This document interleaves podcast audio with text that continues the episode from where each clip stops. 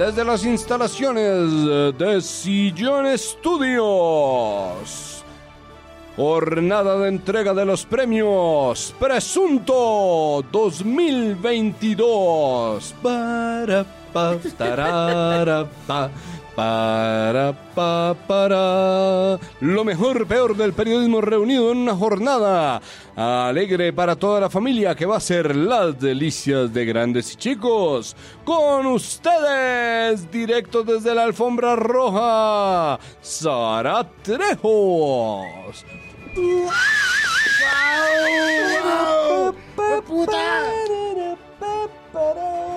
Santiago aquí reportando desde la hermosa alfombra roja de nuestros premios Presunto. Voy a, a, perseguir a los famosos con mis preguntas candentes desde este espacio maravilloso. Entonces espero que sigan toda nuestra transmisión que contiene más o menos ciento y piola de diapositivas. Entonces yo creo que aquí vamos a estar un buen rato, sobre todo porque los extrañábamos mucho. Sigan ustedes en estudio. Claro que sí, tenemos un agradecimiento muy grande para darle a todos los Patreons que estuvieron con nosotros, el mecenazgo y la gente del Discord que estuvieron reuniendo el material junto con nosotros, proponiendo gente solamente para que después de manera arbitraria nosotros nos sentáramos a hacer las categorías que hoy presentamos en estos premios. Dicen que el mejor vestido de la noche, como siempre, es el mismísimo... Andy Mauri, la bestia abominable, el lobo feroz, Andrés, a Mauricio, el páramo izquierdo. Santiago, muchas gracias. Páramo Eh, bailó todo el tiempo. Queremos, Como si lo estuvieran viendo sin ruido. queremos.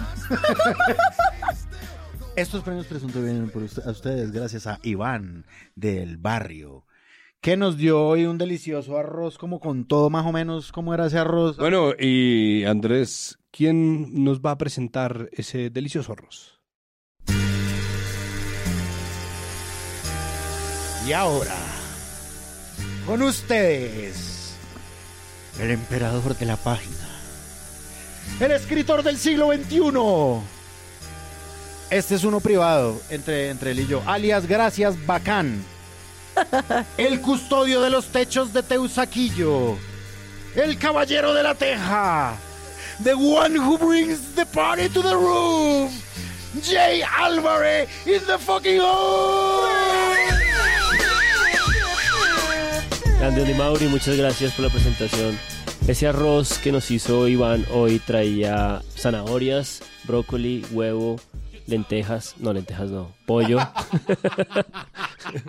Creo que mm, fue un hito de Presunto 2022 el hecho de que Juan Álvarez reparara el techo de su casa. Entonces, Sigo, felicidades. gracias, sigo en ello. Eh, es el techo de mis vecinas, pero... Y no se ha reparado eh, todavía. Me queda una goterita, pero ya estamos a punto de... Que estuvo eh, a prueba hoy con el aguacero. Sí, es que está lloviendo demasiado. ¿Qué, qué tanto ayudó la crítica de medios a detectar filtraciones, por ejemplo? Ayudó bastante. Bueno, procedemos ahora sí a celebrar la entrada de la ganadora por tres, cuatro años consecutivos de la sonrisa más hermosa del periodismo acerca de periodismo a nivel nacional E e internacional. internacional. Con ustedes, a María Paula Martínez. Como eres la, la mujer del parche, entonces te voy a preguntar solo a ti quién te vistió hoy. Cuéntanos un poquito de ese saquito de lana, de esos tenisitos. Hoy no, hoy no traigo el presunto, el presunto merchandising, lo cual es una falla. Pero es que tocaba estar elegantes para esa alfombra roja. Me encanta, me encanta. Pero solo porque eres la mujer te pregunto. Gracias, por favor. Sí, sí, sí. Por favor, sigue. Solo, solo, por- solo pregúntame a mí, por mi apariencia. Excelente. Porque además después del spam de mensajes del Miss Universo de la última semana, estoy que me hablo. Dale. Ya, Habla. terminé. terminé mi, mi- mi- mi ronda de comentarios sobre las reinas y sus vestuarios. Acabé. Bueno, Premios Presunto 2022. Nuestra primera categoría es un clásico de Presunto Podcast, los premios Presunto. No podría quedarse por fuera y es lavada de cara. La lavada de cara es cuando no hacemos suficiente crítica, análisis y puesta en contexto del poderoso, sino que le lamboneamos desde el periodismo. ¿A quiénes les mejor lavaron la cara? ¿A quién le quedó brillante ese cachete? Y los nominados son... Los informantes, por su capítulo sobre Luis Carlos Sarmiento Angulo, un legado de Luis Carlos Sarmiento Angulo para la posteridad. En este capítulo, la introducción del episodio es en estudio con, con María Elvira Arango, diciendo y ha decidido devolverle algo al país que lo hizo rico. Que me parece que dice mucho más de lo que ella está diciendo en realidad, o sea, como que devela un poquito la verdad de lo que, de lo que, pues de la lavada de cara pues nos dio memes incluso de cuánta plata tenía el señor en el bolsillo, de que era una persona que sí tenía un poquito de privilegio, ¿por qué no? ¿Por qué no? ¿No? Usted que tiene juguetes, que tiene, uno dice, ¿qué quiero ser cuando grande? Yo quiero tener mi avión, yo quiero tener carros, yo quiero tener, no sé, la gente sueña con cosas. Tengo comodidades, ¿no? Es decir, tengo una buena casa, eh, tengo algún avión también, tengo una casa en las Bahamas, en fin, tengo comodidad, nada del otro mundo ni nada para hacer locuras. Cosas normales. Pero tiene una vida sencilla, doctor Sarmiento. Muy tranquila. ¿Le gusta que quedarse en su casa o le gusta restaurantes? Uno no lo ve nunca por ahí. Cuando estoy por, fuera tengo mucha más libertad, por en Estados Unidos, en las Bahamas o en España. yo viajo bastante. ¿Usted carga plata en el bolsillo? ¿Plata? Yo no sé qué plata tendré. Esa es la siguiente pregunta. Me puso a pensar qué plata tendré. Quizás tenga, sí, puede que tenga por ahí unos 600 mil pesos, 800 mil. no, no, nunca me doy cuenta. Sarmiento que juega hace tiempo. No, pero es que además es todo el tipo como, pero don Luis Carlos, yo lo veo a usted como un roble. ¿Cuántos años me dice que tiene? ¿52? Y ese pelo, es que se lo ve rozagante. Yo creo que usted debe ser un verdadero garañón, un cemental. No, no se me ría tanto. Ay, qué hermoso. Bueno, ¿y usted eh, qué le va a entregar al país? Que lo hizo rico. ¿No? ¿Y usted cómo, cómo lo siente? ¿No? Y de ahí Sarmiento cuando dice como, no, me sí, sí, siento que siento un poco de privilegios. Como, ah, bueno, pues sí, me mal se, sí, se dieron las cosas. El man responde como un futbolista. No, pues por ahí montas un banco, por ahí te haces rico. las cosas por y ahí, ganamos. Tienen las cosas y por ahí. Uno aprende, uno aprende a hacer negocios. Pero más, Por ahí sales en la Forbes, por ahí. La va de cara es un public reportaje no pedido. Claro, exacto. Es una decisión editorial de honrar a una figura de poder de manera arrodillada solo por el gusto editorial de hacerlo. Y en momentos en los que esa figura lo necesita. Y además toda esta lavada de cara la hacen pues para hablar del el Centro de Tratamiento de Cáncer en Colombia. Entonces obviamente usan algo que sí es muy necesario para hablar de la personalidad de una figura que no lo merece. O sea, la noticia pudo haber sido el nuevo centro, pero no con Mo. Y bueno, ¿y usted cómo está de bello? Sí, qué tiene, cómo se va a hacer, pero claro. Y hay que decir también que hay una ocasión que hay que aprovechar que es cuando le sale a uno un personaje de la talla de Luis Carlos Sarmiento, ¿no? Pues si uno le sale para entrevista, hay que hacerlo. Lo que pasa es que el deber de un periodista no es agradecerle infinitamente porque haya dado la entrevista con un cuestionario que es completamente obsequioso, sino haciéndole preguntas sobre las cosas pertinentes. Pero incluso cosas como lo del puente de Chirajara lo pintan como, ay, a mí me dolió. No, pues sí, a mí me dolió mucho ver que se cayó el puente, pero nunca más se nos cayó, miren, no se nos cayó ni un... Ay, es como Uf, ¿no? 15 minutos que de verdad podrían haber sido un muchísimas gracias, doctor Sarmiento. Adiós. Y yo creo que un personaje que eso fue como he dicho en la zona franca de la época de Daniel Pacheco, un personaje importante, demasiado importante probablemente para la vida de los colombianos en general, sobre que no se sabe mucho, ¿no? Un perfil que no, pues que uno no, en verdad, no, no, no se ha escudriñado hasta el fondo de todo, digamos, con, con, pues, con más responsabilidad. Sí, no, además que uno piensa, bueno, ¿esto qué impacto tiene en la gente? Porque pues al final lo que importa es el centro de tratamiento contra el cáncer. Pero si todos los comentarios son como qué persona extraordinaria, qué Dios, qué ángel, menos mal lo tenemos en nuestro país, lo que uno demuestra, pues sí tuvo un efecto de lavada de cara más que de información. Y nuestro siguiente nominado, María Paula. Nuestro siguiente nominado es Semana, que aparece dos veces en esta categoría, porque la lavada de cara casi siempre son a personajes en específico, sobre todo de poder. Y entonces aparece Semana primero con Rodolfo, diciendo, gracias, Rodolfo. Dólar cae a 3.767 pesos por optimismo en las elecciones. Eh, y además la foto es fantástica porque tiene la foto de Rodolfo Sí. Este Y tipo la de cosas como que dan el- indignación en el momento. en el espejo Ahorita yo lo veo. de la cara de un dólar.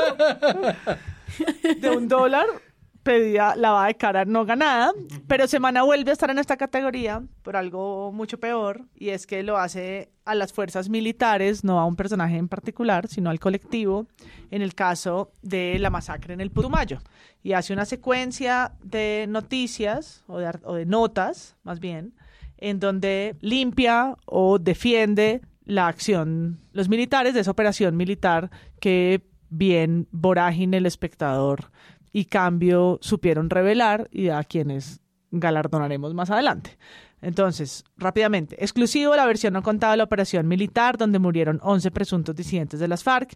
¿Quién tiene la razón sobre operativo militar en Putumayo? ¿Habitantes de la vereda Alto Remanso o el ejército? Exclusivo, videos y fotografías prueban que militares les salvaron la vida a los cuatro heridos de la operación militar en Putumayo. Y el último es un confidencial, dos últimos, perdón. Es cierto, los militares llegaron a la vereda con prendas de color negro. Esta es la explicación. Y esta última, las evidencias que demostrarían que se trató de un, se trató de un bazar cocalero de las disidencias de las FARC en el Alto Remanso y no de la comunidad. Todas en su conjunto son la lavada de cara al uniforme militar en, en contranarrativa de lo que había sido velado por estos tres medios que ya mencioné. Esa última nota, eh, lo que se refieren como evidencia, es un pedazo de papel en el que a mano está escrita un- una posibilidad de una sigla de una de esas disidencias, o sea, cualquier cosa.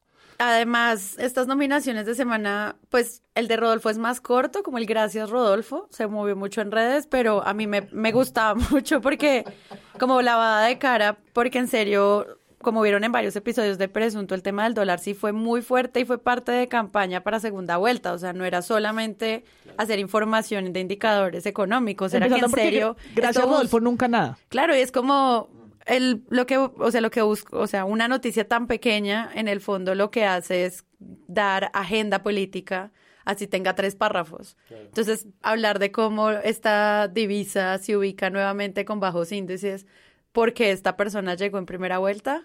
Uno es súper irresponsable y dos es como, pues tiene una carga política amplia a pesar de tener un solo párrafo. Lo mismo que echarle la culpa del dólar a Otro solo intento al de relanzarlo, ¿no? Es Exacto. como el cohete es convertido en dólar ahora. Sí, exacto, exacto. Sí. Gracias Rodolfo, despegó Rodolfo, gracias Rodolfo. Y todo lo que pasó en el Alto Remanso, pues es muy fuerte porque además, como hablamos en el episodio en el que analizamos este cubrimiento sobre Putumayo, que fue tan fuerte, era muy evidente que la respuesta ni siquiera era una respuesta periodística, sino simplemente a contradecir a otros periodistas. Y eso también es una lavada de cara muy, pues, muy difícil de evaluar porque era como si fuera un ping-pong, pero entre Claro, periodistas y, y entre narrativas, que era la guerra de narrativas que hablamos en ese episodio. era una contestación a cada cosa de la investigación del otro medio. Sí, entonces si un medio decía, estaban todos de negro, semana, estaban de negros por esta razón. O sea, como que trataban todos de explicar cada titular y eso pues es una, pues muy fuerte.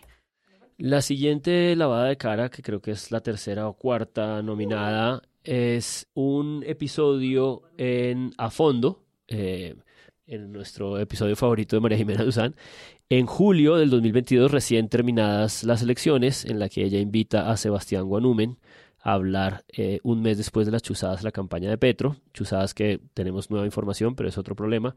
Y creo que es una entrevista pues bastante mm, condescendiente y bastante mm, espaciosa y poco inquisitiva sobre ese tipo de eh, propaganda negra y ese tipo de ejercicio político que se estaba construyendo ahí en la campaña. No recuerdo muchos más detalles de esa entrevista, ¿ustedes qué recuerdan? Pues es que es irrelevante. Claro, O sea, saber que Guanumen estudió en Rusia y decorar un personaje claro. sin sentido, ¿no? Poniéndolo en la agenda en el momento en el que se le era acusado de una campaña política sucia o dentro de las lógicas de la, del propio mercadeo de elecciones que, que permite con mucho resorte ese tipo de comportamientos, pero innecesaria la dedicación de una hora a su, a su legado de no sé, muy pocos años de experiencia, ¿sabes? Es una persona que llega a la campaña a cumplir un rol como tantas otras y que especialmente tenemos la no necesidad de saber quién es. Sí, no, y además que en este episodio María Jimena desperdicia muchas buenas oportunidades de contrapreguntarle, que ahí es cuando falla con la lavada de cara, porque si él se contradice, si no encuentra puntos interesantes para discutir, pues no lo deje seguir. Pero si lo deja seguir, pues él se defiende y ya. Claro, pues Entonces es que ahí, además ahí es donde queda tan flojo. el deber de el deber de María Jimena no es hacerle justicia a Sebastián. Es decir, Guanumen puede hacer las defensas que él quiera, para eso tiene una cuenta de Twitter, para eso él maneja redes, tiene espacios en los cuales puede comunicarse, no existe el deber de equilibrar la balanza en ese sentido que no pase por la opinión. Entonces, en una entrevista a partir de una verdad que ella ya tiene dada, que es la de esto no es tan grave o así se hacen las salchichas, tin, tun, tun, tin, tin. no siempre está con la cosa de no, eh, sí, así hace política. Muchos opinamos lo mismo. Es como si estamos viendo en vivo y en directo horriblemente cómo es que se hace política. Está mal, no es, no es nada que uno deba defender. Eh, ya llegaremos a los petrovideos, pero, pero pues no, no era ni correspondía ni tenía nada que hacer María Jimena Duzán haciéndole una, una defensa en nombre de nada a, pues a, a Sebastián Guanumen que está haciendo su trabajo, nos puede parecer, ¿no? Y, y, y, la ética, pues es una cuestión que está ya en otra discusión completamente distinta. El deber de ella no es hacer, no es nivelar el terreno. No, pero es que si él dice algo en las grabaciones y luego va al podcast y dice una cosa contradictoria. Tendría que contrapreguntarle, claro. Exacto. Esta es una, una lavada de cara que tiene la copia de la copia. Es que esto es una lavada de cara que, que, es como múltiple, porque por un lado está el multiverso la, de la, la posibilidad de, de, inflar una persona, exacto, es la, el, el, lavaverso. Entonces, en el laviverso se encuentran dos entrevistas con Juan Daniel Oviedo, que recién había salido del DANE, salió por un desacuerdo y por una cosa que él considera que no es su papel hacer desde el Departamento Administrativo Nacional de Estadística, y que en algún momento se quiso vender como algo escandaloso, porque se quiso decir, si ven, si él, que era el único buen funcionario, ¿no? Porque él lo cogieron como no, este tipo que de verdad era el buen funcionario del gobierno Duque, ¿no? Eh, está diciendo esto, por algo será. Y luego él se convirtió en personaje nacional, ¿no? Porque sale, entonces tiene este desacuerdo, se vuelve el escándalo. Él ya era, pues él ya era conocido más a nivel de meme que a nivel de, oh, mira qué buen funcionario. Y en cuanto sale del DAN empieza a barajarse la idea de que él quiere ser candidato a la alcaldía de Bogotá. Eh, entonces todo esto que está pasando está atravesado por dos entrevistas que salen casi al tiempo. Uno es una entrevista de la revista Bocas que le pertenece al tiempo y otra es una entrevista de semana en uno de esos semi-noticieros en vivo que parece radio en YouTube que duran dos horas y 700 minutos. Y lo curioso es que los dos titulan igual y es mi mamá no me perdona ser gay. Y eltiempo.com o Bocas titula Mi mamá no me perdona que yo sea gay. Y ahí pues hay una entrevista en donde lo que se elige es eso para empezar a venderlo como eh, un candidato desde su vulnerabilidad. Es decir, se infla mucho el personaje, más allá de lo que ustedes opinen de Juan Daniel Oviedo. Es una entrevista en la cual se ensalza la figura de una persona que tiene un capital político y se crece su capital político a través de la entrevista, que de ninguna manera es responsabilidad ni deber de ninguno de los dos medios que están haciendo eso. Yo de Juan, Juan Daniel Oviedo, sí, o sea, me parece un caso interesante como para analizar de aquí a futuro, porque evidentemente él es una persona que está sonando para las elecciones de octubre a la alcaldía de Bogotá. Juan Daniel Oviedo fue como un funcionario, sí, destacado del gobierno de Iván Duque. Me parece que él llegaba también en momentos muy oportunos, digamos como en 2020, él sacó ahí mismo, en el 2020, un poquito antes del paro eh, nacional de ese año, él sacó las cifras del DANI, pues de pobreza, de pobreza extrema, de desempleo, y eran unas cifras pues que él defendía a la, a la manera en la que él defendía las cosas, que era con un, pues un montón de tecnicismos, eh, digamos, a su favor, digamos, del cargo que tenía. Y Juan Daniel Oviedo a mí me parece que empezó a crecer un poco desde ese momento popularmente, es decir, las personas que salían, digamos, a marchar en, decían, bueno, pero las cifras del DANE, véanlas, o sea, este gobierno está mal, no sé qué. Y también me acuerdo que él tuvo una discusión pública, mediática también con el registrador nacional eh, Alexander Vega, y él decía, yo no entiendo él cómo puede medir esto así porque no sé qué y no sé qué, es decir, me parece que él se sabía mover, evidentemente era una persona que conocía el campo en el que se movía y que aparte a partir de, es- de esto que dice Santiago, de su próxima salida al DANE, él hizo una rápida y muy eficiente gira por todos los medios, ¿sí? Como que eso es algo inusual en un funcionario de una, de una, de un- de una institución pues tan técnica como el DANE, es decir, como, o sea, es decir, más allá de los datos duros y de los datos gruesos, es un poco pues aburrido, digamos, el relato que pueda tener, pero él salió disparado a todos los medios y todos los medios lo querían tener también. O sea, eso es una cosa como de toma y dame entre él y los medios que me parece provechosa, obviamente, para la imagen de él. Y lo que decía Santi, usando la vulnerabilidad como carta para los medios.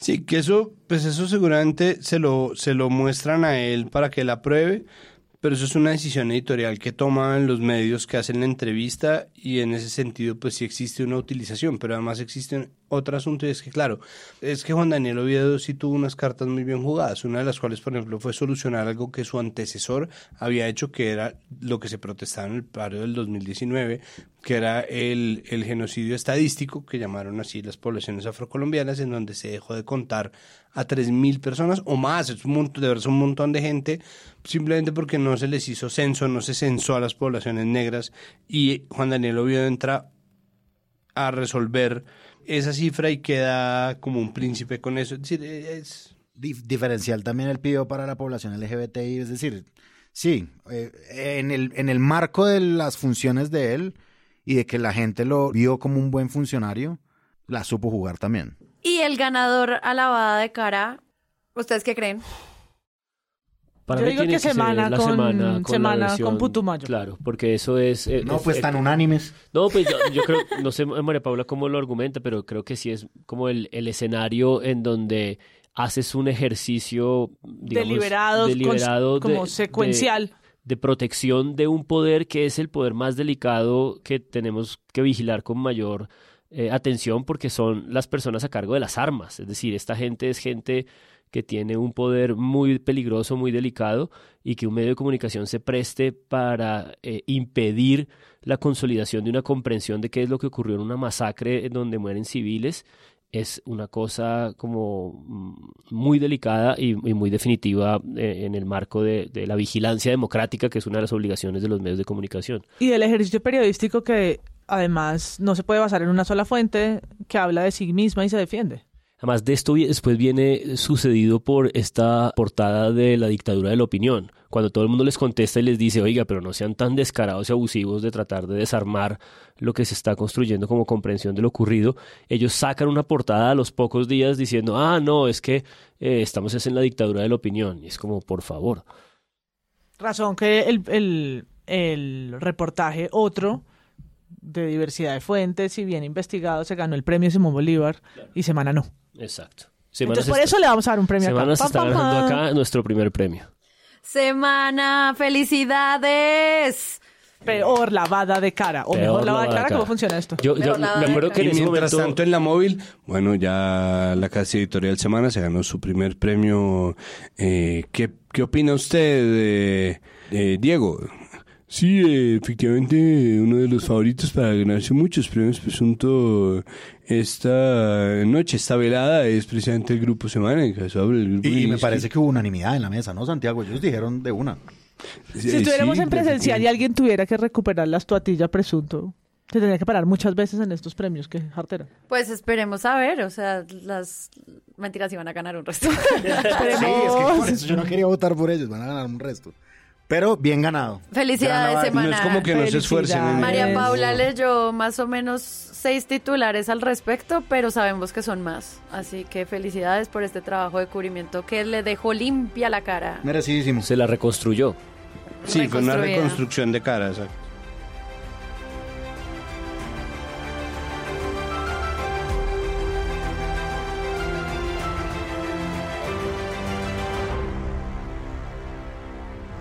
Peor columna.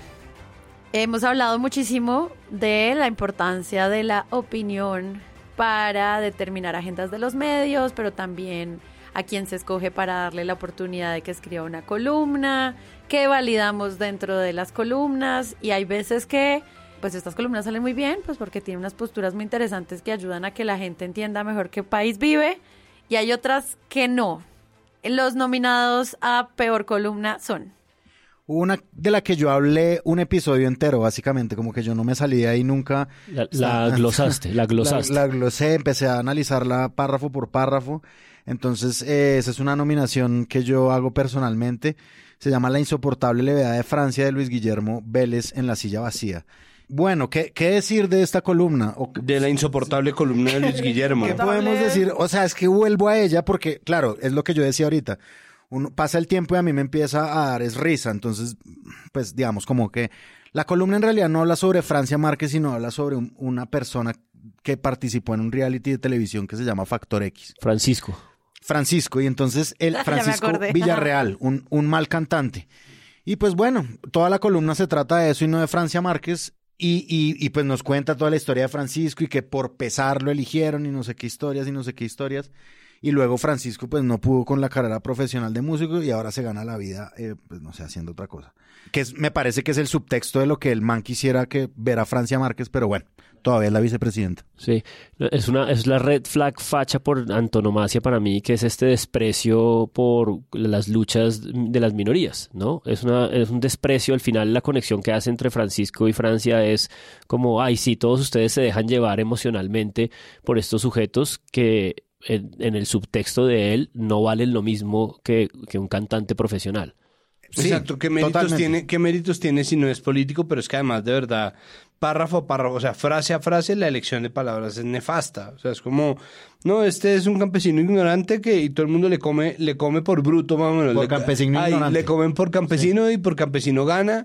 ¿no? Y es como, no, esto se conecta con un discurso más muy grande que es el de eh, cada vez hay menos espacios para, Claro. para el hombre blanco cisetero. y es Exacto, como ahora qué está está pasando. eso. Entonces ahora la peor circunstancia en la que uno puede nacer es Privilegiado. Privilegiado, Porque qué, peli- exacto. qué horror. Y hay una parte de la columna que yo recuerdo que dice como que a ella le tantos lugares comunes dichos eh, de, de manera tan sistemática, dice él, le, le juegan mala pasada como cuando dijo mayoras.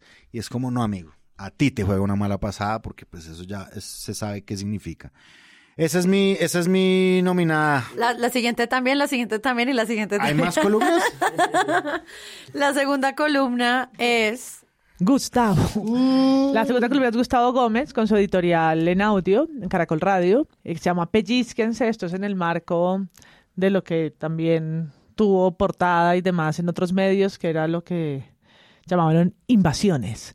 Y es la lucha, la liberación de la madre tierra y la lucha, las luchas que se estaban dando tanto en el Cauca como en el norte, en Sucre y otros departamentos, con disputas por la propiedad de la tierra, que es además una historia vieja y, raíz de muchos de los problemas estructurales de desigualdad de este país, pero que Gustavo Gómez pone en estos términos.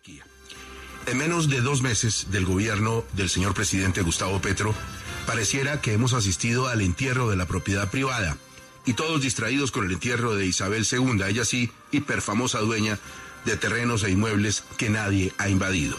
Hoy en Colombia. Así que comprensible es la alerta por caravanas de dueños que pretenden evitar las invasiones y la preocupación que produce preguntarse si están armados. Pero ellos no son el problema. Lo podrían ser, pero no lo son hoy. El problema es un Estado... No, estamos hablando de los grandes terratenientes, quienes también tienen derecho a la ley. Estamos hablando de todos, porque lo que hoy nos parece lejano, allá en las regiones, un problema de los ganaderos, mañana podríamos verlo en la ocupación de condominios, de edificios, de conjuntos, tal vez bodegas, predios urbanos, lotes, en la casita que usted compró en Girardot, en el terreno que heredó de sus papás, comprado por ellos a punta de trabajo. Sí, se lo pueden invadir, sí, se lo pueden ocupar.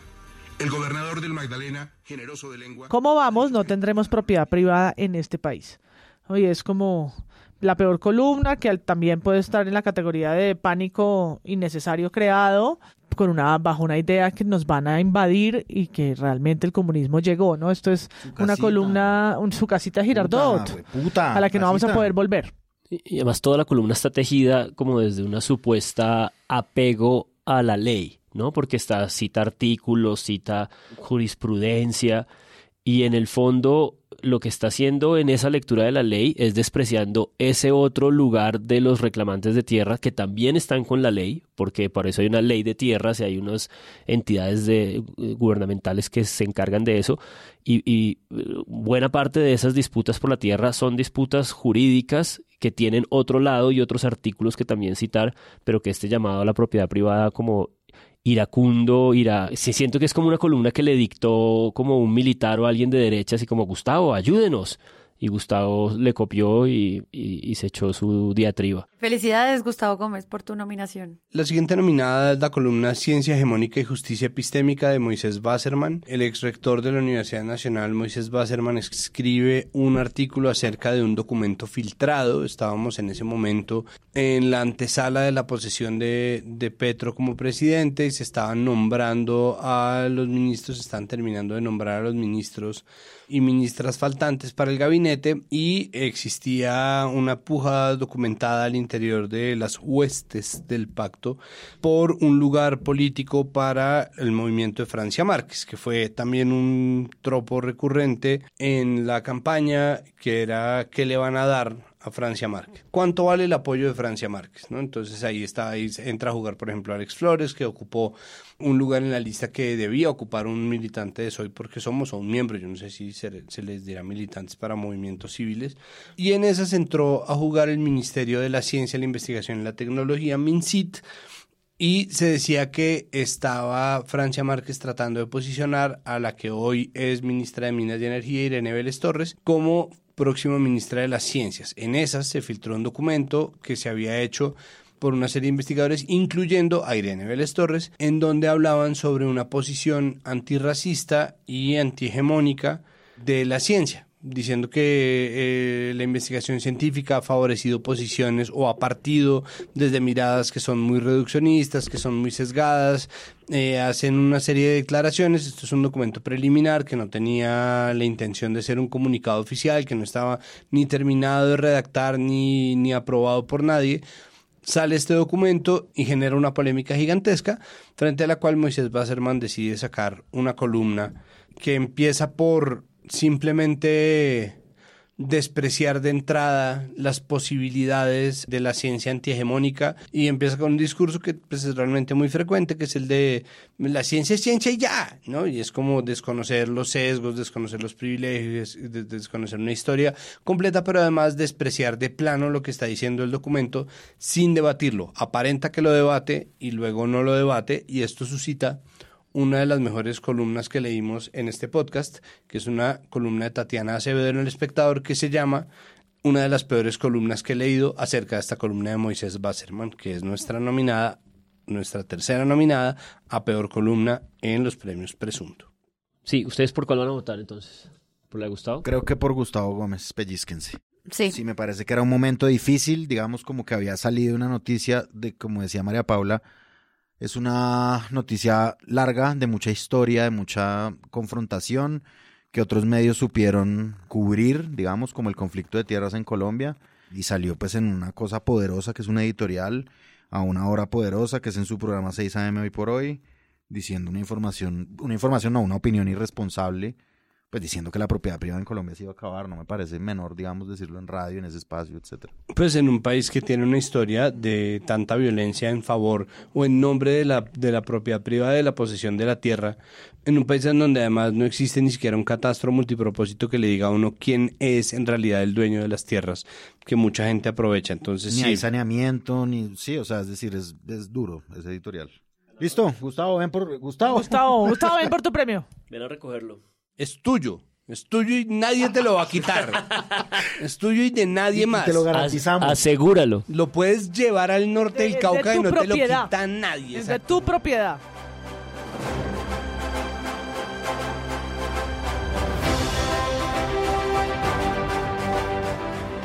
Tenemos una categoría nueva este año que busca evaluar ciertos adjetivos que usamos en el periodismo para, si ya no es suficientemente grave la noticia, la adornamos para que la gente diga, uff, esto es grave, de verdad. Vamos a analizar todas esas noticias que eran un escándalo, pero Eso es algo que en las salas de reacción críticamente se conoce como echarle inflamil a la noticia. Nosotros, nosotros eh, sigue a continuación una categoría que en principio se llamaba el premio Inflamil, pero decidimos ahora. darle un nombre más musical. Escándalo. Es un Escándalo. Escándalo. No es un escándalo.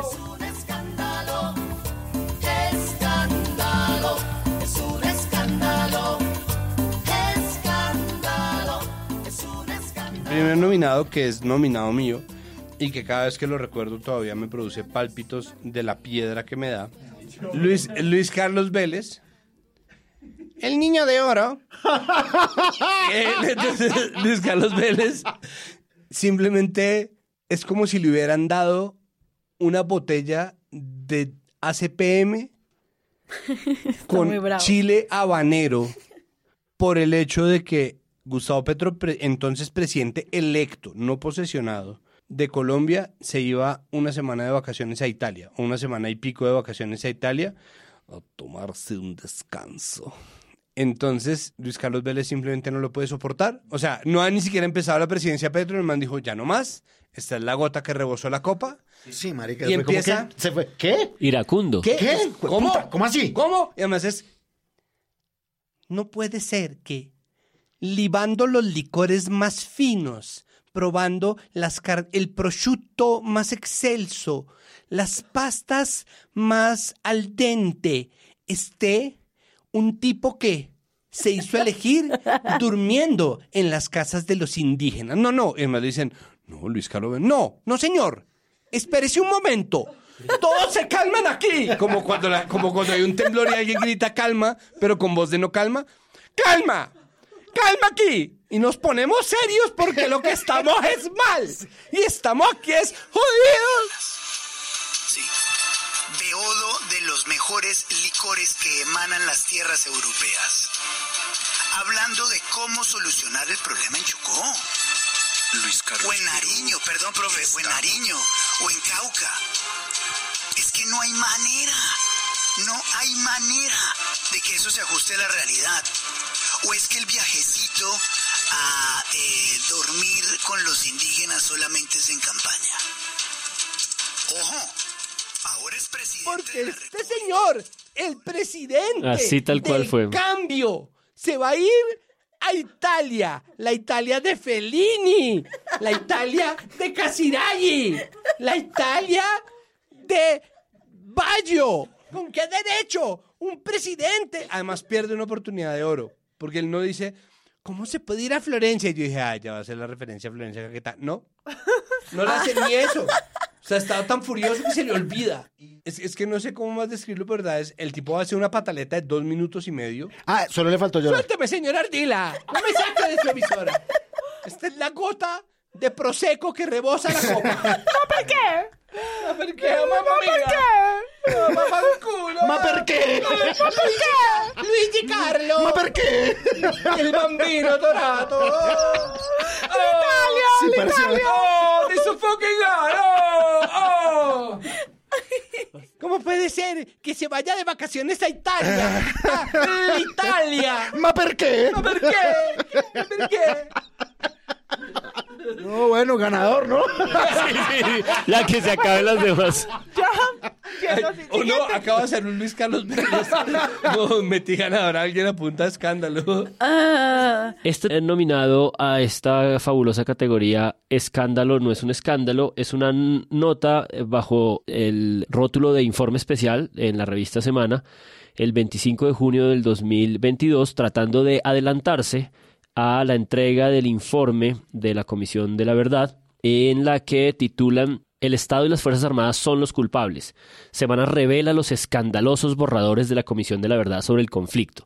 ¿no? Se trataron de eh, inventarse la idea de que tenían unos borradores, que además era simplemente lo que eh, la comisión le estaba entregando como anticipadamente a todos los medios, que eran los distintos volúmenes del informe, y eh, pues hacen un cherry picking, eh, escogen ahí las partes negativas sobre los militares y arman una nota larguísima, gigantesca, en la que tratan un poco de poner contra la pared a la Comisión de la Verdad en su entrega del informe, destacando esas partes en donde la Comisión llamaba a cuentas o mostraba esos factores de reincidencia que tienen que ver con las Fuerzas Armadas. Entonces una nota ahí como muy larga, muy, muy malintencionada eh, y tratando de tergiversar el informe de la Comisión de la Verdad o lo que se empezaba a entender era el complejo pronunciamiento de ese descomunal informe de derechos humanos de ocho o nueve volúmenes.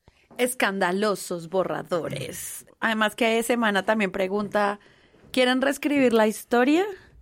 Como si esa fuera una pregunta peligrosa cuando la misma reevaluación de los hechos que formaron nuestro país es parte fundamental también de lo que significa el seguir adelante. Entonces, que ellos lo plantean como si esto fuera un escándalo, ahí está, escándalo o no escándalo. Claro, hacer una escritura de la historia de guerra del país era la obligación de la Comisión de la Verdad. Ajá. No, otro de los nominados lo tiene semana con una historia no, no pet friendly, pet no friendly. Que La semana animalista. La semana animalista. Con el sufrimiento de los gansos se fabrican las cobijas de plumas que compró el gobierno Petro por 8 millones. Así es al aterrador maltrato a ese animal. Increíble.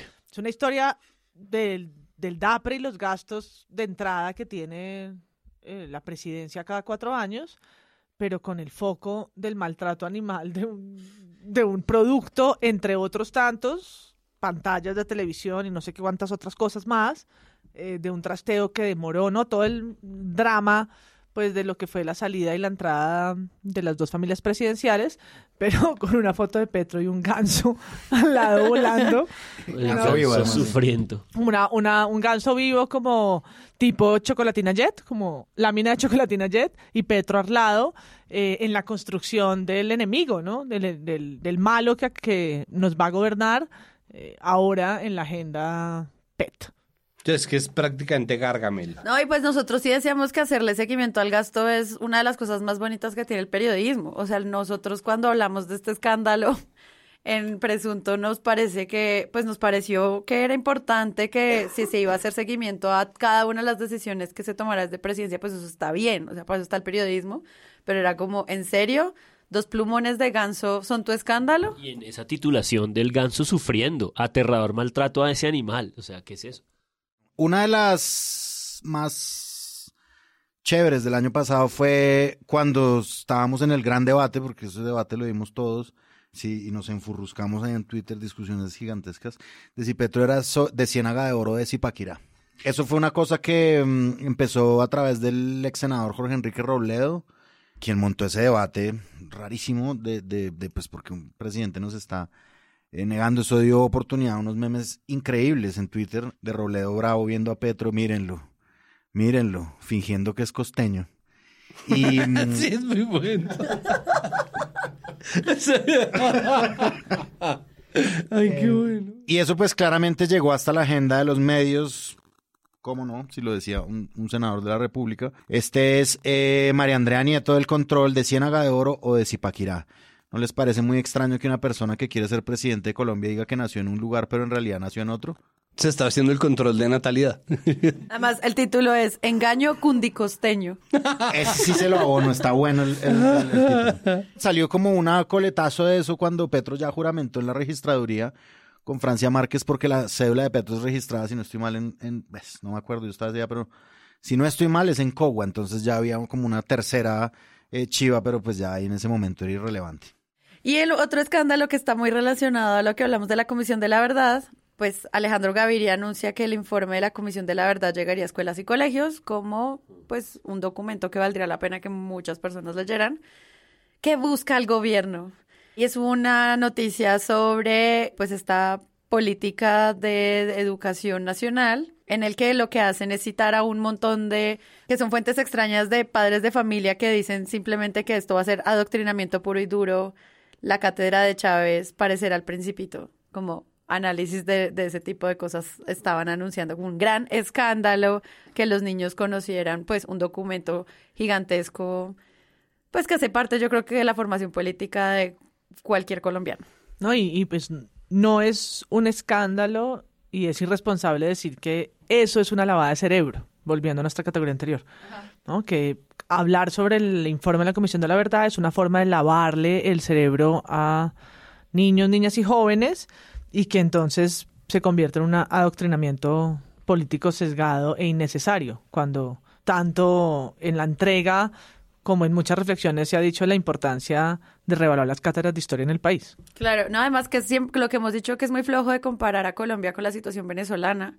Y es como así fue que empezó el chavismo a meterse en la cabeza de los niños. Pues o sea, como que son sistemas políticos tan distintos y tenemos un enfoque tan distinto que seguir usando la carta de Venezuela, pues ya se siente un poquito flojo que un periodista no contrapregunte ese tipo de declaraciones de los padres de familia a los que citaron. Pero bueno, ahí está el escándalo.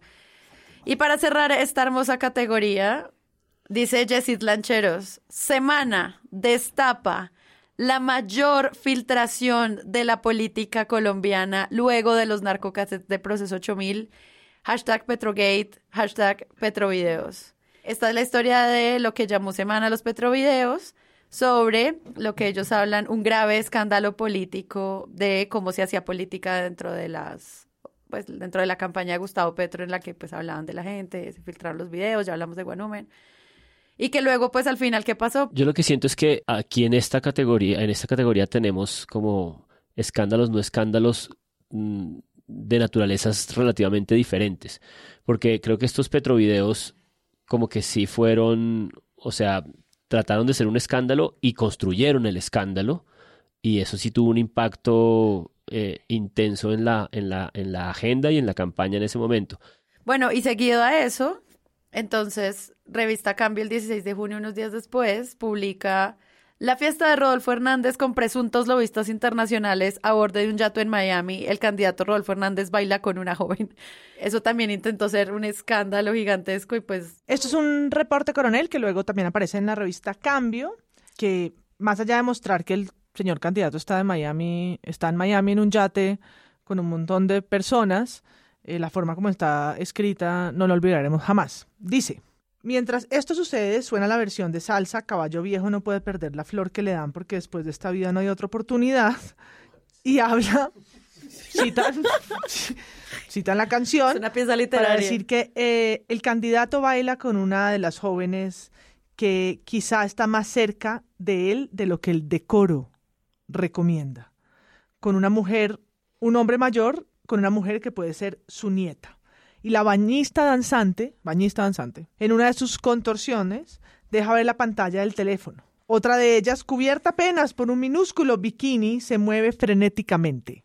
La fuente también dice que a bordo está el hijo de Rodolfo, que remoja los pies en el jacuzzi del lujoso. Otros momentos, el ingeniero parece mirar con cierto estupor la fiesta, destruyendo brincos y pieles jóvenes, armada en la cubierta del yate en donde parece que solo él toma whisky. Los demás, vaya uno a saber por qué, parecen beber únicamente agua, esto todo lo ven en un video. Mientras saltan al ritmo del reggaetón, Pepas de Farruco, cuyo estribillo repite hasta la náusea. Pepas y agua para la seca, todo el mundo en pastillas para la discoteca. ¿Quieren cantar? lo lanzó, cambió como la gran chiva de la vida. Pero fue un escándalo, no escándalo, porque pues mientras esos lo, esos lobistas no, pues no estuvieran como por fuera de lo que era la campaña o si eso podía afectar o no que este señor llegara a la presidencia, pues era una fiesta. Y lo, a mí lo que me parecía muy paila era como hablaban de esas chicas. Y relataban una crónica pomposa, horrorosa. después bailando amacizado caballo viejo mientras reclina su cabeza cariñosamente en la de la muchacha. no escriban así periodistas, por favor. Ese habría sido una manera muy graciosa de utilizar una coma vocativa. Bailando lento, caballo viejo.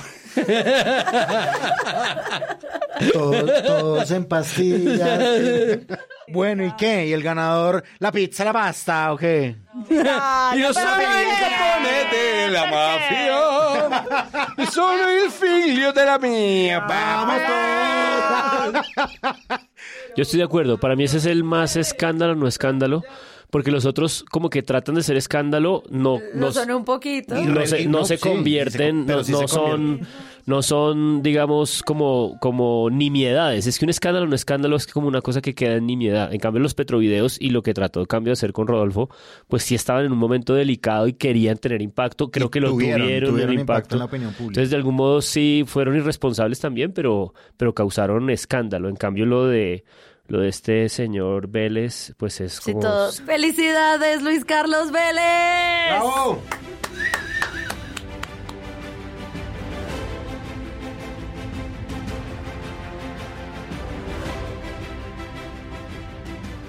Nuestra siguiente categoría es una categoría que había nacido desde los premios Presunto 2021, que tiene que ver con irresponsabilidades.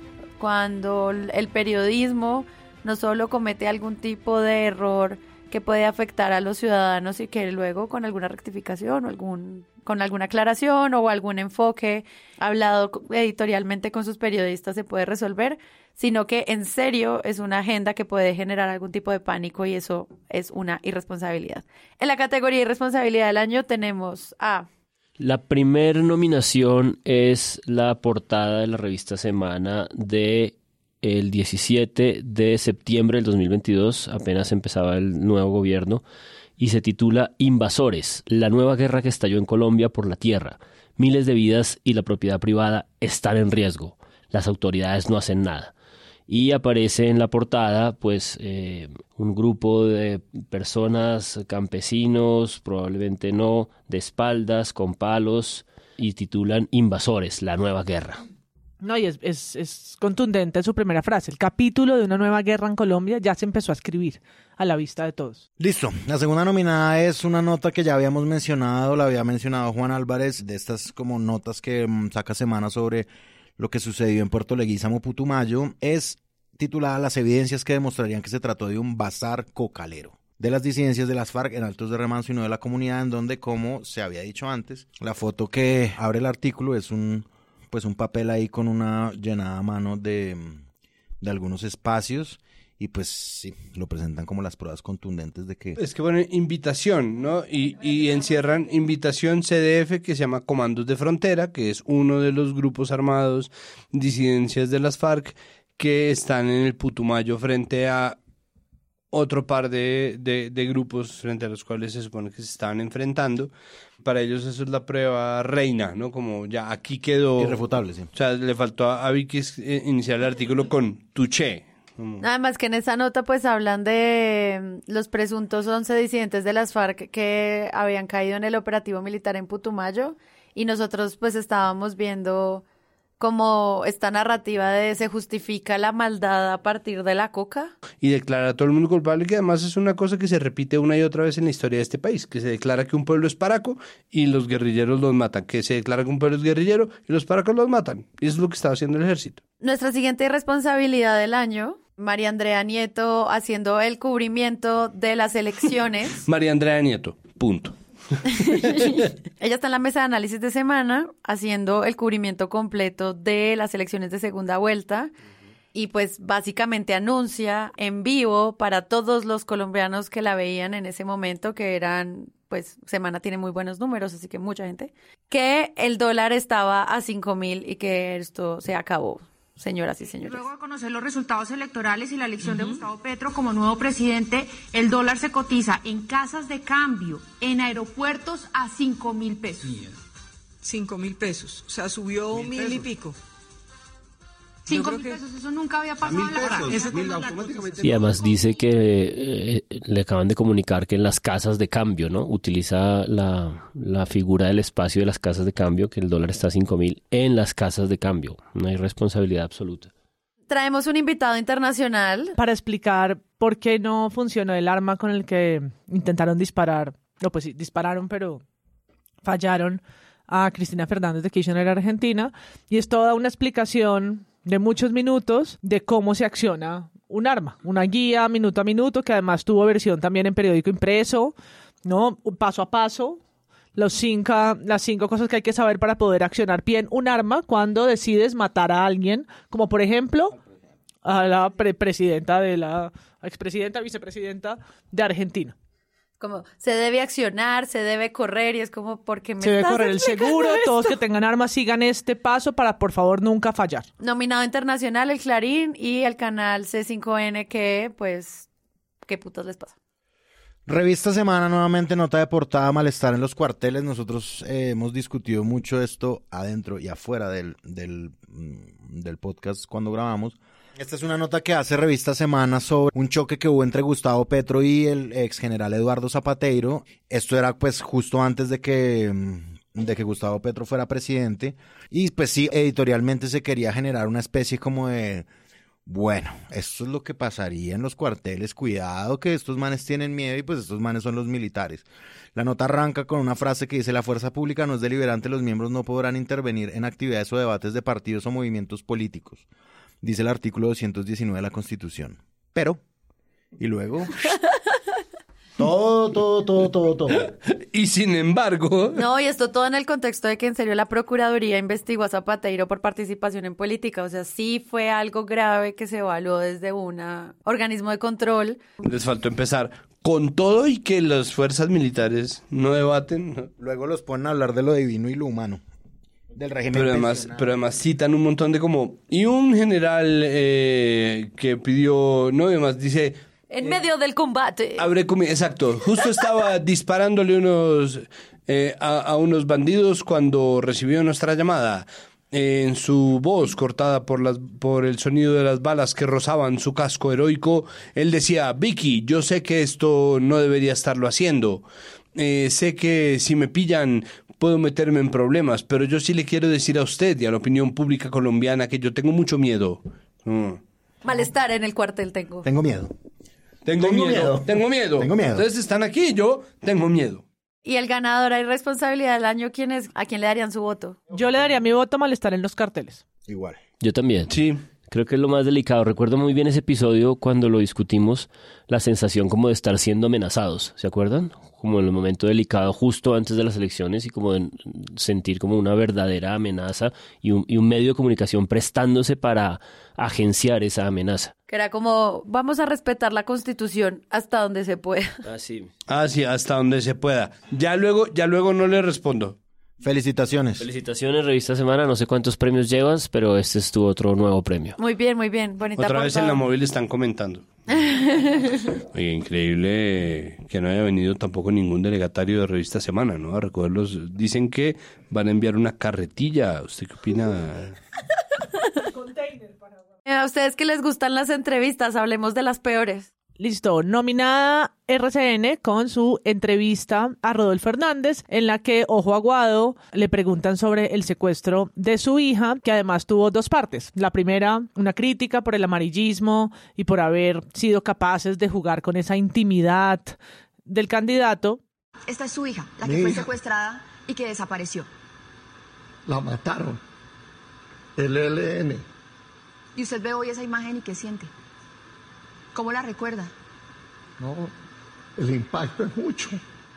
Muy emocionalmente para en la entrevista, se le quiebra la voz, mira la foto que ponen en una, pantalla, en un video wall en el estudio y responde mientras todos miramos a la cámara un momento como de, de dolor. Y no, y que era muy fuerte, o sea, todos les criticamos a RCN porque le hacen eso al candidato. El haber hecho esa pregunta tan íntima y poner esa foto allí como para hacerle un, ponerle el dedo en la llaga, pero que luego en su defensa, RCN es capaz de demostrar que eso había sido convenido con anticipación con el candidato en el estudio previo a la entrevista y que ese momento fue acordado por ambas partes. Tú ganas los clics, yo gano eh, la suerte de solidaridad o empatía, de las personas que me ven y pues gana, gana tu candidato, tu medio. Sí, pues tú ganas los clics, yo gano las elecciones. Era un poco el... El pacto. Otro de nuestros nominados a peor entrevista ocurrió en los primeros nombramientos del nuevo gobierno, cuando en Blue Radio entrevistaron a la líder Aruaca Salabata, Leonor Salabata, nueva embajadora de Colombia en la ONU, y la entrevista pues la conduce Néstor Morales, tratan de tocar con paciencia algunos temas y en algún punto con mucha condescendencia este señor eh, le dice que no se preocupe mucho, que su nombramiento no es polémico, porque a pesar de ser una líder indígena, ella no va a tener problemas en la ONU, dado que allí hay intérpretes, asumiendo que ella pues no hablaba inglés y otra serie de condescendencias de ese tipo. Doña Leonor, efectivamente la ONU es el organismo multilateral más importante del mundo, con sede en Nueva York, con 193 Estados miembros que la conforman y en donde la lengua del diálogo, de la comunicación, es el inglés. ¿Usted habla inglés? No, no hablo inglés. Hablo el ipan, el arhuaco y hablo el, el, el español, que es la lengua de comunicación que tenemos. Doña Leonor, le voy a, le voy a sugerir aquí muy respetuosamente, cuando le hagan preguntas como esta que le acaba de, de hacer Paola, usted dice, para eso en Naciones Unidas hay traductores. Y eso está Sí, claro. y eso está lleno de embajadores que no hablan inglés, así que no se preocupe. No me parece que eso sea lo más importante. La, la última pregunta, Juan.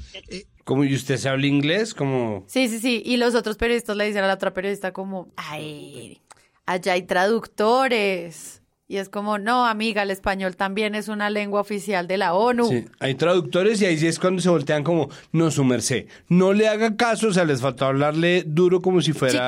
Chiquitita, tranquila, nene. No, exacto, no, ma- no, mi amor, no te preocupes. Vicky en semana entrevista al fiscal Francisco Barbosa sobre las masacres y asesinatos de líderes sociales. Hablan sobre el Ministerio de Defensa, el Ministerio del Interior, la policía, el ejército. Es una entrevista de muchas preguntas en donde Barbosa pues intenta explicar las razones del conflicto y de la violencia en nuestro país, Santiago. Esa es otra entrevista que busca posicionar eh, como un personaje viable y con gran capital político al fiscal Francisco Barbosa. Termina siendo un momento verdaderamente muy gracioso en la historia de, la conflicto, de la violentología colombiana, porque es un tipo que hacía dos meses era el fiscal general de su mejor amigo el presidente y de repente empieza a darse cuenta de un montón de desigualdades estructurales casi que a medida que está hablando, ¿no? Guau, Como, guau. no, y, y- y es que la gente no entiende que es que existe una vaina que es como que una persona tiene eh, como mucha plata y otra gente tiene como muy poca. Y, y eso además tiene mucho que ver con si tienen tierra o no. Y curiosamente toda la gente que tiene poca plata tiene la piel más oscura. Entonces yo me di cuenta que existe en este país como una gente que tiene menos plata que otra. Es como... Ajá. Increíble cómo uno tiene un dedo que si lo voltea, coge las cosas. Como un pulgar. Es como, sí, huevón, es como venimos hablando de esto un montón de tiempo. Como eso fue el paro en el que tú te pusiste de justiciero a, a sacar carros. Ese fue toda la discusión sobre las estatuas. Eso fue, es decir, hay un montón de cosas que estaban pasando en este país que se debían a eso y este man estaba wow, teniendo una revelación, ¿no? Como, o sea, ese man se fumó su primer porro y fue como, Y para que vean que Santiago no está exagerando, la frase es, la violencia no es asunto del gobierno de Gustavo Petro, tampoco del gobierno Duque o del de Juan Manuel Santos. Se trata de una conjunción de elementos históricos. Yo creo que tiene varias de antología memorables. Por ejemplo, efectivamente es un país que fue pensado en términos de exclusión. Ay, fue puta. Barbosita. Barbosa de progresista. mamerto, o sea, el Barbosa de progresista.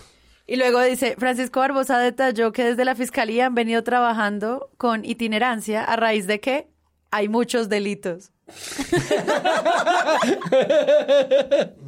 o sea, ese man... Estaba Entonces, Semana lo titula como una sorprendente revelación. Además, sorprendente revelación. Yo creo que en Semana también lo estaban Francisco- aprendiendo, como- Francisco Barbosa descubre la desigualdad. Ah, ¿vieron lo que, lo que dijo? Lo que dijo. Pues que además hace parte de nuestro capítulo en donde la, la derecha y la ultraderecha descubrieron Indepaz. Y es como, ¿ustedes vieron que hay alguien que está dedicado a contar en Twitter las masacres? ¿Y dónde está el gobierno Petro? ¿No? Como, ¡se está matando a esta gente! No me acuerdo eso. Indepaz. Indepaz. Una, una fuente. una- tenemos una fuente, señores. Increíble. Se llama. Indepaz. Indepaz. Indepaz. Me gustan estos muchachos, ¿no? Como...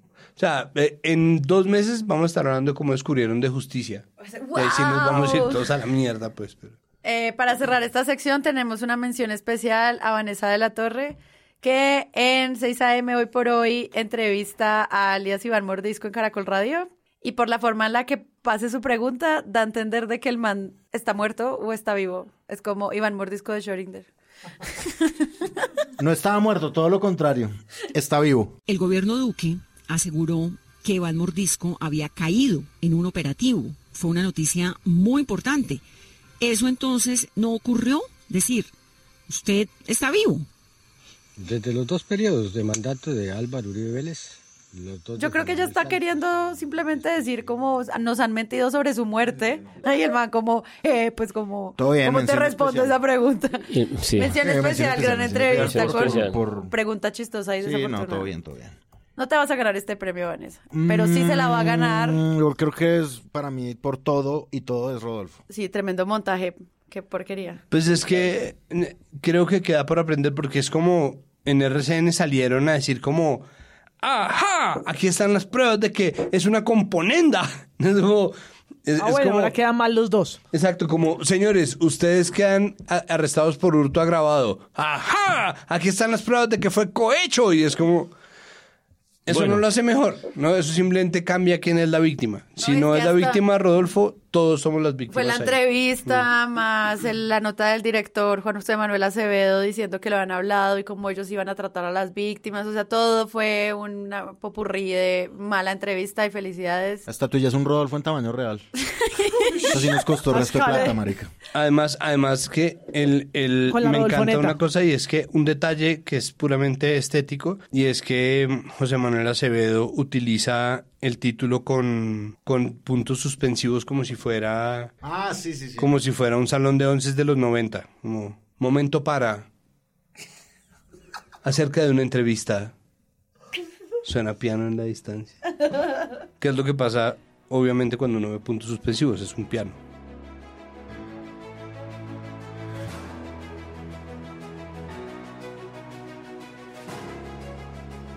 Y la última categoría de este episodio es a la mejor investigación. Esta sí no va con tono sarcástico. Esta es de verdad, sí verdad. Va a agradecerle a los periodistas por el trabajo maravilloso que hicieron. Y con esta cerramos esta primera parte de los premios Presunto 2022. Mejor investigación y los nominados son. Un primer nominado es Blue Radio y Cambio con la investigación de Sebastián Nora y Valeria Santos sobre los OCAT Paz. El mal uso de estos recursos que estaban destinados para el desarrollo de, los, de la paz en los municipios del PEDET y que ellos descubren no habían sido, por un lado, ejecutados y por el otro lado, mal destinados. Y que es obviamente un componente enorme, es una investigación de esa plata en los años previos y que eh, pues abre toda una secuencia de investigaciones, sobre todo en Valledupar y en el y en el norte del país sobre lo que estaba pasando y quiénes estaban involucrados, gobernadores, jueces y demás. El segundo nominado es una serie de reportes coronel alrededor de la extradición de Otoniel, porque esa extradición, que fue un poco apresurada y sobre la hora antes de terminar el gobierno Duque, estuvo marcada por varias revelaciones sobre lo que Otoniel estaba empezando a decir, a hablar, su petición de entrar a la Jurisdicción Especial de Paz y como las personas que estaba salpicando y las confirmaciones que estaba haciendo como de los vínculos entre el clan del Golfo y miembros del ejército y fueron recuerdo varias eh, entradas que terminaron un poco ahí también acelerando pues la discusión y la presión sobre esa salida de Otoniel del país. La extradición de Otoniel, y el coronel lo decía ahí en su informe, es tan sospechosa como la misma captura. Y entonces Coronel empieza como a hacer una trazabilidad en decisiones judiciales y también en decisiones presidenciales, anticipándose a, a, pues a, todo y sacando a, a Otoniel de acá. En, en, el marco de esta investigación y de estos hechos es que, que uno de los miembros de la comisión que está haciendo las entrevistas, porque él no solamente declara ante la JEP, sino ante la Comisión de la Verdad, eh, le roban su computador, ¿se acuerdan? Le roban sus grabaciones y de hecho creo que tuvo que exiliarse. La siguiente es una investigación que nace de forma silvestre, si se quiere. Aparece um, un parte exitoso por parte de las fuerzas militares de una operación en Puerto Leguízamo, Putumayo, en la cual se dan de baja a 11 militantes y miembros de las disidencias de las FARC en lo que ellos llaman un bazar cocalero, una operación muy exitosa en donde entregan el reporte de la gente muerta a manos del ejército y como respuesta dos días después aparece un comunicado, la Organización de los Pueblos Indígenas de la Amazonia Colombiana, OPIAC, saca un comunicado diciendo que la gente que está presentando como bajadas en combate son en realidad civiles asesinados, que todos eran miembros de la comunidad de Puerto Leguízamo en Putumayo, y ahí un grupo de periodistas se va cada uno por su lado, ¿no? Por un lado, periodistas del espectador, por otro lado, periodistas de la revista Cambio, y por otro lado, una periodista que va por parte de, o sea, termina yendo Vorágine y después Viviana Bello, que es la periodista que trabajaba conmigo en el lunes de, Mesa Capital, se va en un comienzo comisionada por la Liga contra el Silencio, que contrató a Vorágine para eso. Entonces termina metida en el equipo de Vorágine. Entonces son dos, dos y dos, un fotógrafo de cambio, un fotógrafo de semana, Valentina eh, del espectador, Molano en cambio, y Viviana y, José Guarnizo de Vorágine, comisionados por la, por, la, por la Liga contra el Silencio. Llegan allá los seis, llega de hecho otra periodista, si no estoy mal, de Caracol, pero ellas deciden unirse y ellos simplemente deciden pasar la, la noticia en conjunto y empiezan a hacer la recopilación de una serie de datos, muchos de los cuales pasan por entrevistar a un investigador forense, eh, preguntarle a, a, los mismos miembros del ejército que estuvieron en el operativo, preguntarle a gente de la comunidad, tratar de reconstruir exactamente los hechos y la muerte de muchas de las personas que fueron, entre comillas, dadas de baja en medio de esos, entre comillas, combates. Empiezan a tomar fotos y empiezan a mandarle investigadores forenses ajenos a el trabajo de la fiscalía en el territorio y hacer un conteo de los días que se demora en llegar a la fiscalía, en quienes llegan primero, cuánto tiempo llega el ejército, y empiezan a pasar un reportaje muy completo con muchas fuentes acerca de qué es lo que acaba de pasar en Puerto Leguizamo, Putumayo, y destapan lo que finalmente es otro escándalo de asesinatos dados como base en combate o falsos positivos. 30 testimonios, videos y fotografías según ellos ponen en su titular explicativo. Y pues cada periodista se da la tarea de narrar a su manera dependiendo del tono de su medio. O sea, uno sabe que Vorágine tiene mucha más crónica y que Cambio pues también se lanzó como audiovisual y en fin. Pero lo que a mí más me parece como bonito de todo esto es cuando ellos dicen, la historia que tratábamos de reconstruir era más grande e importante que nuestras capacidades individuales y debía estar por encima de cualquier espíritu de competencia común en este oficio. Por eso, porque el país tiene derecho a conocer la forma más completa posible lo que ocurrió en Puerto Leguízamo, actuamos como una unidad investigativa. Chévere el periodismo colaborativo, salió muy bien y como dijo María Paula hace un rato, se llevaron también un Simón Bolívar, así que sigan ganando, gracias a ustedes por el trabajo tan lindo que hicieron, tan fuerte, tan, tan respetuoso, pero también pues con fact-checking, con rigurosidad y con todo lo que eso significa. Pues sí, tan valiente porque eso además les valió señalamientos por parte de la ultraderecha. Enrique Gómez, que estaba en ese momento en campaña, salió a llamar los periodistas que enarbolaban las banderas del narcotráfico. Semana les dedicó una contranoticia gigantesca que ya se, que, que, estaba en nuestra categoría de lavado de cara, varias noticias, una portada de la dictadura de la opinión, o sea, los llamaron opinadores por hacer su trabajo, nos llamaron narcoperiodistas, llamaron un montón de cosas por estar haciendo un trabajo que a todas luces era un trabajo completo y que, y que incluso hizo una entrevista de la contraparte en un país en donde es tan fácil que los periodistas resulten teniendo una mira en la espalda. También en Mejor Investigación aparece Volcánicas con su, con su nota sobre la radio pública y las violencias de género, las, denuncias en, este, en, en ese primer momento a cuatro funcionarios de RTBC, varias denuncias de mujeres de acoso en Radiónica y RTBC en general. Esa investigación nació de una primera nota, también publicada por Volcánicas, en la que la periodista Laura Ubate declinaba una investigación, perdón, una invitación a un festival podcastero y entre sus razones da a conocer una situación vivida por ella durante su trabajo en la Radio Nacional y de ahí Volcánicas hace una segunda y tercera entrega de esta investigación que como en otros casos de violencia de género que también ha denunciado, hay un soporte de evidencias y una recopilación de testimonios muy rigurosas, un texto muy largo que deja ver además chats, pantallazos, entrevistas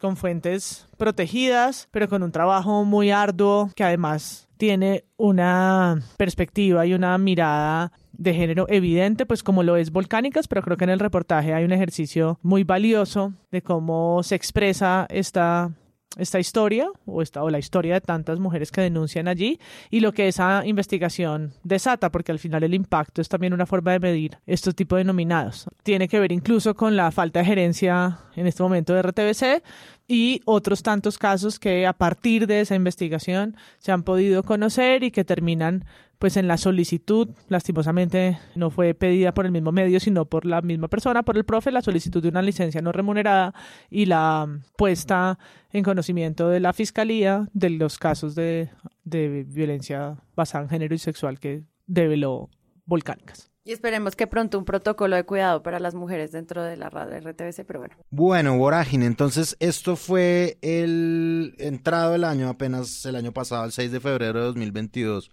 Esto fue una investigación en la que Vorágine encuentra 72 matrículas eh, inmobiliarias de bienes que están a nombre de Álvaro Uribe Vélez, su esposa Lina Moreno Uribe y sus hijos Tomasito y Jeronimito. Digamos que la nota pues es arriesgada, nosotros lo hablábamos con José Guarnizo, la nota es arriesgada pues porque claro están metiéndose con una de las personas más poderosas que eh, existe en Colombia, digamos, y es además una, sí, como, o sea, el poder no solamente se ve en lo político y en la capacidad que tiene esta persona, digamos, como de, mm, de influir en las decisiones de la gente y en las decisiones del Estado, sino también en una cosa que, pues claramente, es un tema que vino mucho después a tener la agenda, que es el tema de tierras, ¿no? Y de la propiedad de la tierra y de cómo hay personas que acaparan tantas tierras del tamaño de un municipio como Itagüí, como dice la nota de, de Vorágine. Entonces está nominada. Dice el fiscal Barbosa, ah, ¿qué tal? Sí. Ah, Acumulan Incre- tierras y, y vimos que hay gente que de pronto como que Y son dice, políticos. ah, Esa misma entrega de Vorágine, pues habla también de los lotes de Lina Moreno que se beneficiaron con los diseños del túnel de Oriente y cómo, pues sí, como que te- no solamente qué tierras tenía que nosotros no sabíamos, sino también cómo alimentaron y eh, engrosaron el valor de las tierras a punta de infraestructura y de pues cosas que, información privilegiada que tienen este tipo de políticos y que no tienen otros. Entonces, muy interesante lo que hizo Vorágine también, además de lo que hicieron en su página, pues tenía multiformato. Pues interesante porque, sobre todo, un personaje que no salió mucho en medios durante el 2022 fue Uribe, ¿no? Yo lo sentí como un poco lejos después de lo que pasó con Rodolfo y demás. Entonces, eh, pues se le sigue haciendo control político a pesar de que sean pues documentos tan largos, tan difíciles. Y como nos dijo José Guarnizo esa vez, uf, era como muy aburrido. O sea, leer además todo esto, pasar las Ah, tablas, claro. contrastar, revisar las matrículas, hacer el, la- el análisis de datos. Bueno, ahí está traducido para ustedes para que lo revisen si lo quieren volver a leer. Otra investigación de Vorágine que está para mí nominada en esta categoría es la que hicieron acerca de todo el carrusel y el entramado de corrupción en torno al ahora excongresista Mario Castaño, que desentrañó una red de corrupción gigantesca que ya está empezando a surtir investigaciones, ¿no? Que de hecho el tamaño de eso hizo que Vorágine nombrara a Castaño el antipersonaje del año, pero además de verdad ya empezó a, convertirse en investigaciones por parte de la justicia, ya no solamente de la prensa, en lo que se configura en un muy raro eh, indicador de éxito que no debería ser tan raro, debería ser bastante más frecuente. Bueno, nuestra última nominación en esta categoría de mejor investigación es todo el cubrimiento, seguimiento que hizo La Silla Vacía, su periodista Ana León desde Bucaramanga, alrededor de el escándalo de corrupción conocido como caso Vitalogic y que eh, básicamente puso un poco contra las cuerdas a final de la campaña a Rodolfo Hernández y a sus dos hijos, incluso a su esposa. Yo recuerdo esta investigación escuchada en una entrevista en, A Fondo con María Jimena, aunque leí algunas de las notas de la silla vacía y básicamente pues es como la participación de mm, Rodolfo Hernández y de sus hijos en unas contrataciones creo que tenían que ver con basuras, no recuerdo exactamente, y, va- y hay como eh, una recopilación de pruebas muy contundentes, de hecho es esta investigación la que muestra que eh, una de las coimas, la esposa de Rodolfo, la eh, exige que quede consignada en notaría. Como Eh, me, me y me pone el sello de notaría de que estamos robando. Sí, lo cual muestra incluso como inexperiencia en la corrupción. Y, y creo que es, esta sí que fue una investigación importante porque creo que sí pesó en el momento ahí definitivo al final de la contienda electoral eh, para, para imaginar un futuro, digamos, delicado de un, de un sujeto que en los mismos días en los que elecciones estaban ocurriendo eh, estaba llamado a imputación de cargos. Sí, y pues lo, lo interesante de esto es cuando de un medio sale una nota, también Coronel anuncia eh, información sobre este caso y luego todos los medios empiezan a hacerle seguimiento y controlar a Rodolfo Hernández por algo que me imagino él nunca creyó que lo fuera a traer un problema. Entonces, pues, Una periodista de región de un medio concentrado en política digital. sí, Sí. ahí está. Felicidades a todos los nominados. Yo creo que nadie debería ganar sino todos. Ah, se ganaron nuestro corazón. Uy, eso me gusta. Se- siete estatuillas directamente. No, yo le quería dar el premio a Volcánicas. ah, chévere. Chévere, chévere. Es súper difícil hacer periodismo con denuncia y proteger a las víctimas y a las mujeres periodistas. Y Volcánicas se ha dado la pela, tiene una, tiene una demanda de un millón de dólares de Ciro Guerra por hacer ese trabajo y ahí están. Bueno, pues felicitaciones, Felicitaciones. felicitaciones al equipo de, de Volcánicas. Volcánicas.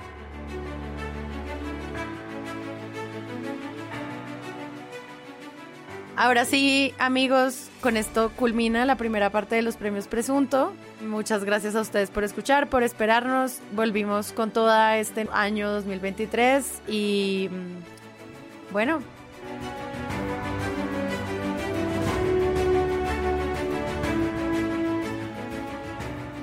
Si les gustó este episodio y quieren apoyar este podcast, los invitamos a que lo compartan en todas sus redes sociales. Esa es la mejor manera de crecer. Presunto Podcast es producido por Sara Trejos con el análisis de Santiago Rivas, María Paula Martínez, Juan Álvarez y Andrés Páramo.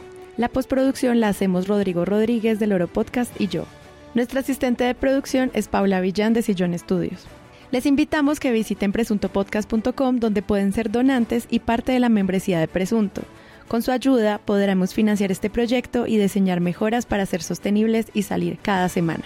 Al mismo tiempo, en la misma página pueden encontrar el ingreso a nuestra comunidad de Discord, que si no saben qué es, imaginen un super chat donde cada tema tiene su propio canal, desde una selección de memes y titulastres, pero también canales de crítica de medios sobre periodismo de género, internacional, ciencia, político, cultural y chequeos. Todo esto alimentado por la misma comunidad.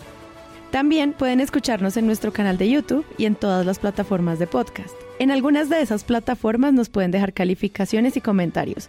Eso siempre ayuda a que otras personas nos encuentren. Presunto Podcast es producido en Sillón Estudios, una red de podcast independiente donde pueden encontrar otros podcasts. Gracias a ustedes por escuchar. La próxima semana esperen un nuevo episodio.